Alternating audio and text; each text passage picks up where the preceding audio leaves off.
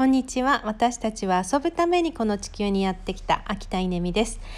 えー、今日ですね朝、えー、まあ、ちっちゃなちっちゃな 短いミーティングにあの参加した時にあったことを少しシェアしたいと思います。うんとそのミーティングですね、えー、定例のミーティングなんですけど今日集まりが悪くて。で、えー、っとお二人しかいなかったんですね。で私が入って3人だったんですけど、えー、こんな少なくってごめんなさいっていうなんかそんな感じの雰囲気だったんです。で、えー、っとその時に私が思わず口から出てしまったのは「それはちょうどいい」っていう言葉だったんですよね。で、えー、そしたらそのお二人がですね「え何がちょうどいいんだろう?」っていうあの顔をされて「あそっか」ってあの思わず口に出ちゃったと思ったんですけど、えー、っとこの「それはちょうどいい」っていうこのつぶやき、えー、私の中で、まあ、使うタイミングがあるんですよね。で、えー、っとそれはいつからかってすごいはっきり覚えてるんですけどあの今からもう20年ぐらい前に即興インプロのあの勉強をしてた頃があって、えー、インプロってね何て言うんだろうな、まあ、即興劇なんですけどあの俳優の方たちがあの、まあ、その場でこう劇を作っていくっていう、まあ、そういうトレーニングですね。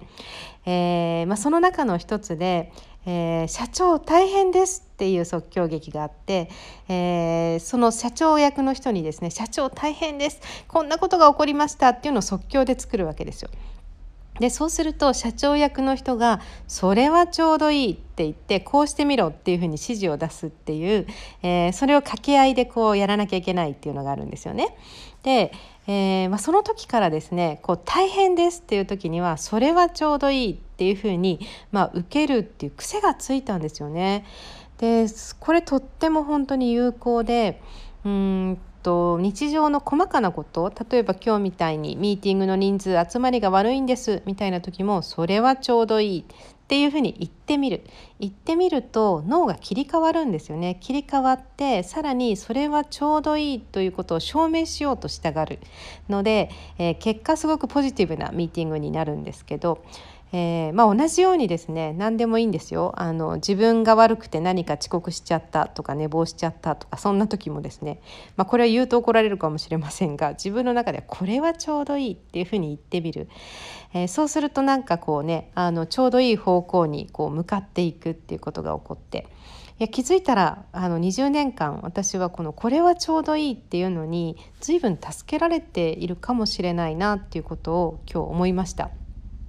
ちなみにその参加してくれたお二人がですねこの口癖を持つってことを聞いただけで今日参加してよかったって言っていたので まあよかったのかなと思うんですけどあのよかったら使ってみてください。これはちょうどいいです